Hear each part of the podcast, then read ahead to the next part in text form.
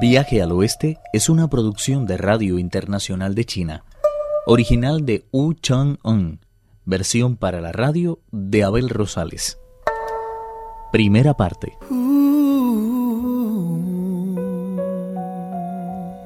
El monje Tang ha expulsado definitivamente al rey mono de su lado. El gran sabio se sintió profundamente herido. Estaba tan abatido que solo pudo decir Qué frágil es la memoria de los hombres.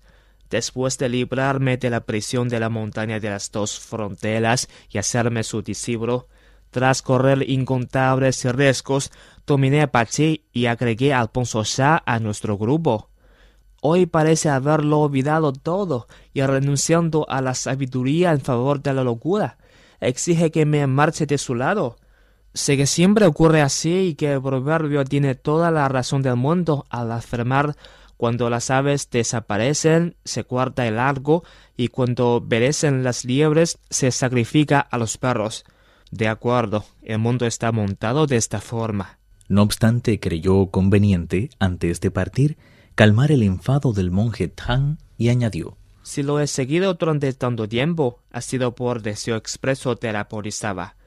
Temo por tanto que al abandonarle a mitad del viaje no vaya a alcanzar los méritos que en un principio me fueron prometidos. Cuando el gran sabio consideró que sus deseos habían sido cumplidos, se puso de pie y dijo al Bonzo Shah Sé que eres una buena persona.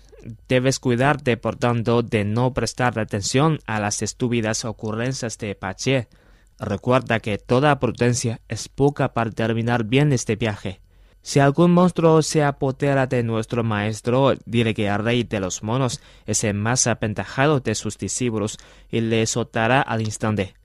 Estas bestias son muy toscas y ninguna posee poderes superiores a los míos. Por eso no se atreverán a hacerle al menor daño.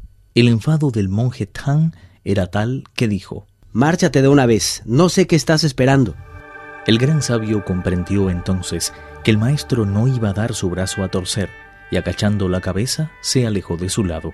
Las lágrimas le corrían por las mejillas como si fueran un caudaloso torrente. Sabía que los consejos que había dado al Bonzo Shah no serían suficientes para superar las terribles pruebas a las que había de enfrentarse, pero poco podía hacer para dominar su dolor.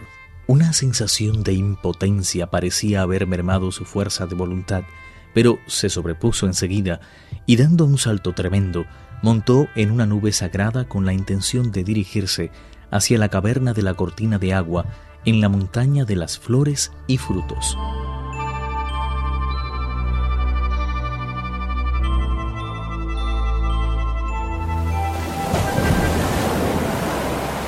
Solo y derrotado, se desplazó hasta que de pronto oyó el formidable estruendo de las aguas. Inmediatamente detuvo la nube y comprobó que se hallaba justamente encima del gran océano oriental. Eso le hizo acordarse del monje Tang y las lágrimas fluyeron libremente por sus mejillas. Durante largo rato permaneció suspendido en el aire sin decidirse a seguir adelante. Al avistar el gran océano oriental, el gran sabio se vio asaltado por una extraña mezcla de arrepentimiento y nostalgia y exclamó: Llevo 500 años sin pasar por aquí. A lo largo de la costa no se veía asentamiento humano alguno, ni la frágil elegancia de los botes de pesca. Las olas, al romper, levantaban tal cantidad de espuma blanca que parecía como si toda la nieve de mil años se hubiera acumulado en sus crestas. No se veía ningún pescador. Se adivinaba, no obstante, la alegría de los peces nadando despreocupadamente en las profundidades del mar y el meditativo silencio de los dragones que la habitaban. El peregrino cruzó de un salto el gran océano oriental, yendo a parar al corazón mismo de las montañas, de las flores y frutos. A toda prisa bajó de la nube, pero lo que vio lo dejó atónito. Las flores y plantas habían desaparecido, las mesetas se habían hundido y los árboles se habían secado. ¿Qué había sido de su pasado esplendor?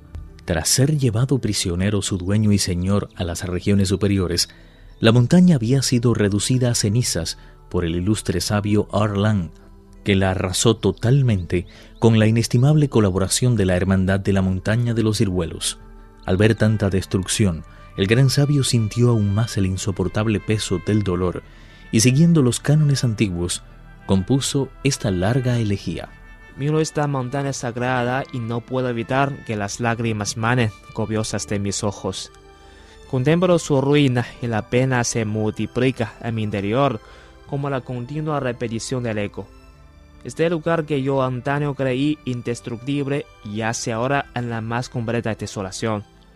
Digno de odio es en realidad el pequeño sabio Arlan que me alejó de mis dominios para reducirlos a irreculables cenizas sin causa alguna desenterró a mis padres y profanó las tumbas de mis antepasados.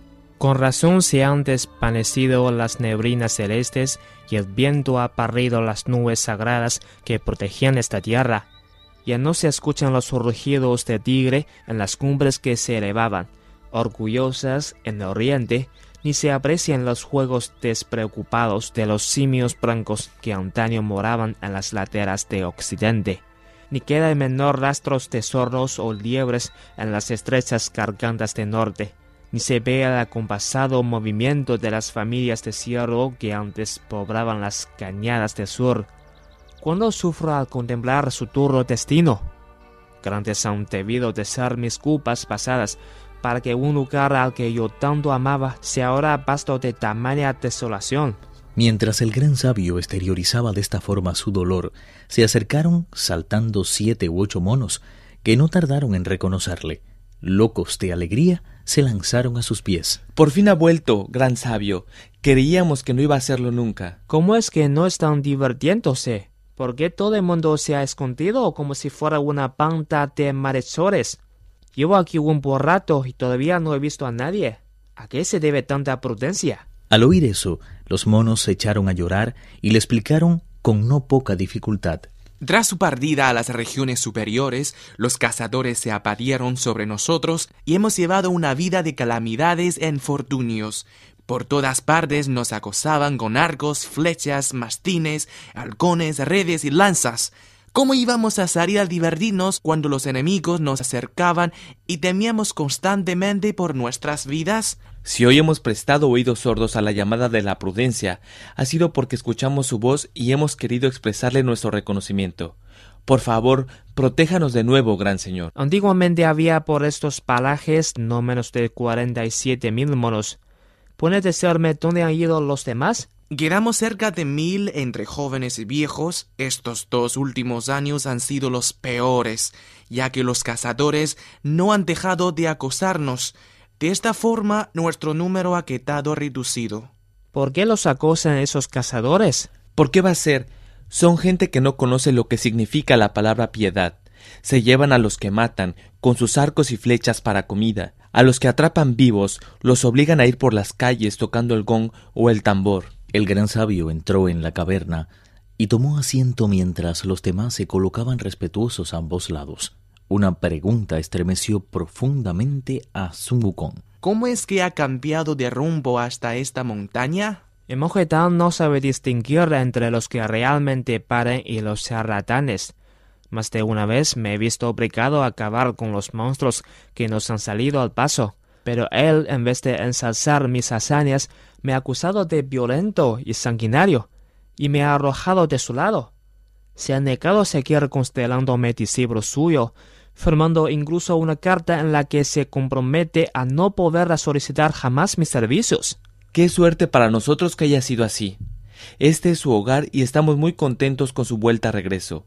Vamos a celebrar con un poco de vino de coco. Antes dígame, ¿con qué frecuencia vienen esos cazadores a nuestra montaña? Viaje al oeste, uno de los cuatro grandes clásicos de la literatura china.